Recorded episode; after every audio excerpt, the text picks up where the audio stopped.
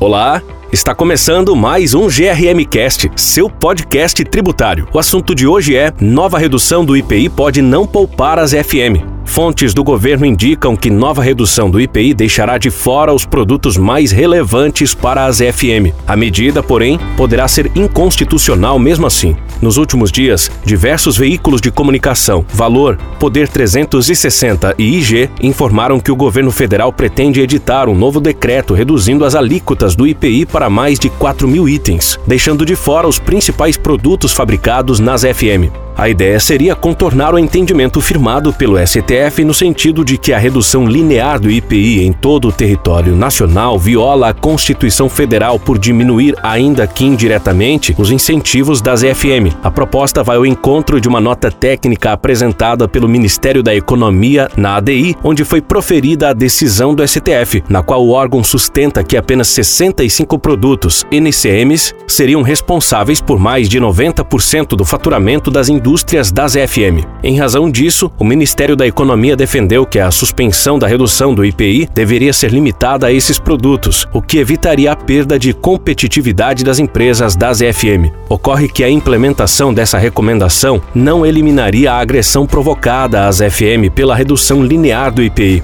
Tampouco seria suficiente para contornar os fundamentos que levaram o STF a suspender as medidas antes editadas. As FM é um instrumento de diversas políticas públicas de Estado, voltadas à redução das desigualdades regionais, desenvolvimento regional, erradicação da pobreza e afirmação da soberania nacional sobre o vasto território da Amazônia. Os objetivos das EFM são direcionados à concretização dessas políticas. Enquanto existir, as EFM continuará atraindo empresas empresas para o interior da Amazônia, de modo a movimentar a economia local e gerar empregos, com vistas a atingir aqueles objetivos buscados pela Constituição Federal.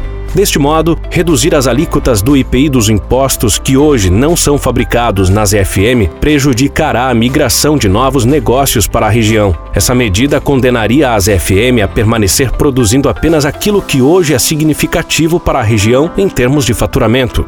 Ocorre que, ao longo dos anos, as FM têm sido extremamente eficiente em atrair novos negócios para a região e a fabricação de produtos que anos atrás sequer existiam, como é o caso dos veículos elétricos e itens para a produção de energia solar. Isso significa então que as alíquotas do IPI jamais poderão ser reduzidas?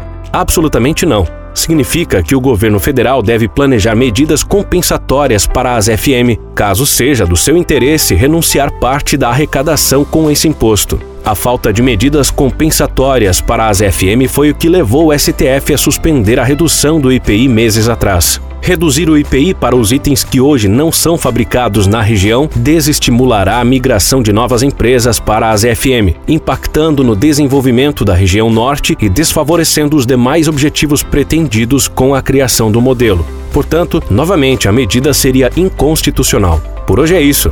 Espero que você tenha gostado. Segue a gente nas redes sociais no ADVGRM e acesse o nosso site grm.com.br para ler mais conteúdos sobre esse e outros assuntos. Muito obrigado e até a próxima.